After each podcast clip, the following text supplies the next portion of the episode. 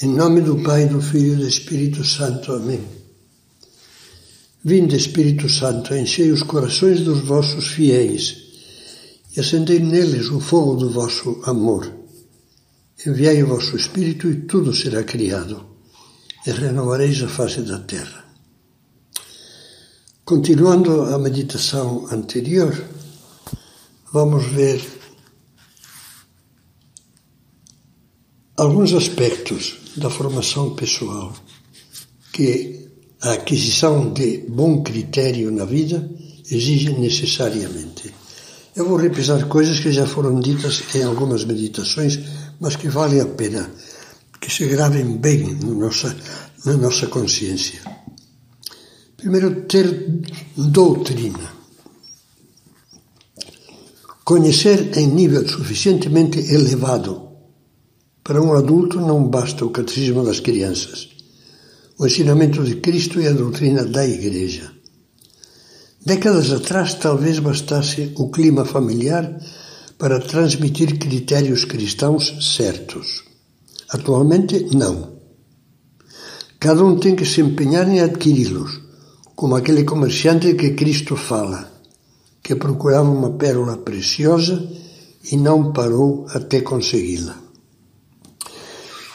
Segundo, ter sinceridade de vida, quer dizer, fazer o esforço de adequar a conduta à fé.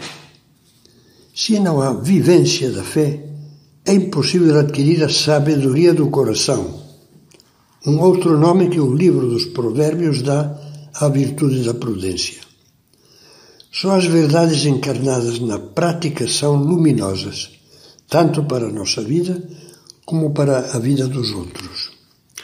Terceiro, viver em graça de Deus.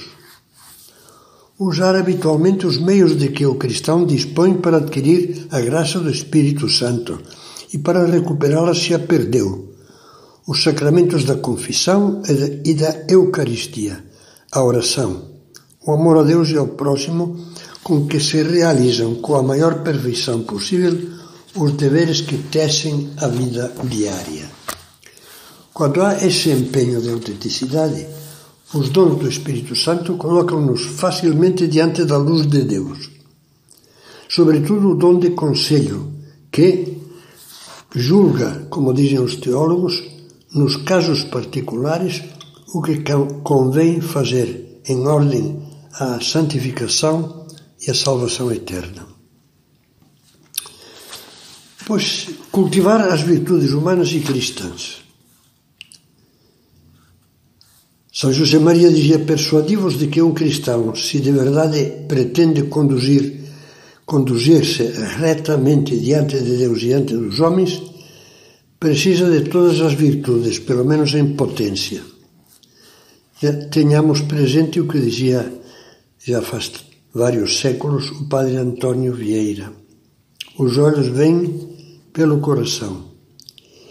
E assim como quem vê por vidros de diversas cores todas as coisas lhe parecem daquela cor, assim as vistas se tingem dos mesmos humores de que estão bem ou mal afetos os corações.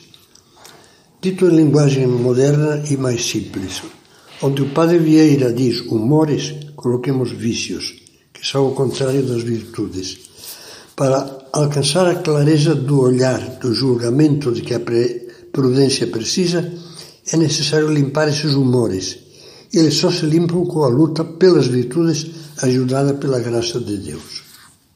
Em primeiro lugar, porque tem uma função básica, precisamos esforçar-nos por cultivar as virtudes humanas já mencionadas anteriormente, ou seja, as chamadas também virtudes morais, prudência, justiça, fortaleza, temperança e as outras virtudes ligadas a elas, essas virtudes foram comparadas à estrutura óssea de um corpo.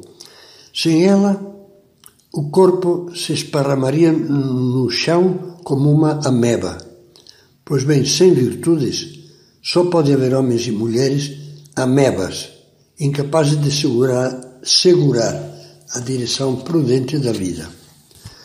Não duvide de que as quatro virtudes cardeais são inseparáveis. Sem fortaleza, não há autodomínio, quer dizer, não há temperança. Essa moleza impede também que a prudência utilize com constância e firmeza os meios. Sem fortaleza, não somos constantes. Por sua vez, a falta de temperança nos prazeres corporais ofusca a mente e, por isso, escurece a prudência. E também enfraquece a vontade, desfibrando assim a fortaleza. A pessoa que não sabe fazer mortificação dos excessos, dos prazeres absolutamente egoístas e, e, e desordenados. Finalmente, sem justiça, a alma se corrompe e confunde o certo com o errado. Deixa de ter então um norte que lhe oriente a prudência. Acima das virtudes humanas e vivificando-as todas, estão as virtudes teologais para o cristão: fé, esperança e caridade. Essas três virtudes, diz o Catecismo da Igreja, informam e vivificam todas as virtudes morais. Elas criam fé, esperança e caridade a abóbada luminosa onde a prudência é guiada com segurança pela estrela de Deus, como na história dos magos. Quando a alma vive sob o influxo dessas, dessa constelação de virtudes teologais e morais, os valores da vida se enxergam de uma forma mais alta e a prudência agora já é prudência sobrenatural e toma rumos mais seguros e mais elevados. Vale a pena recordar uma cena evangélica que fala da vida de um jovem que fracassou pela falta de prudência sobrenatural. É a, a história, a passagem do jovem rico. O Evangelho nos mostra um rapaz idealista e impetuoso. Empolgado, empolgado ao ver e ouvir Jesus, correu ao encontro dele e se, se lhe jogou aos pés, dizendo: Bom mestre, que farei para alcançar a vida eterna? Queria estar com Deus muito perto de Deus e para sempre, para toda a eternidade. Jesus indicou-lhe o caminho dos mandamentos da lei de Deus. Satisfeito, o jovem respondeu: Mestre, tudo isso tenho observado desde a, minha adolescência. Jesus então disse São Marcos, olhou para ele com carinho e lançou-lhe um apelo uma só coisa te falta.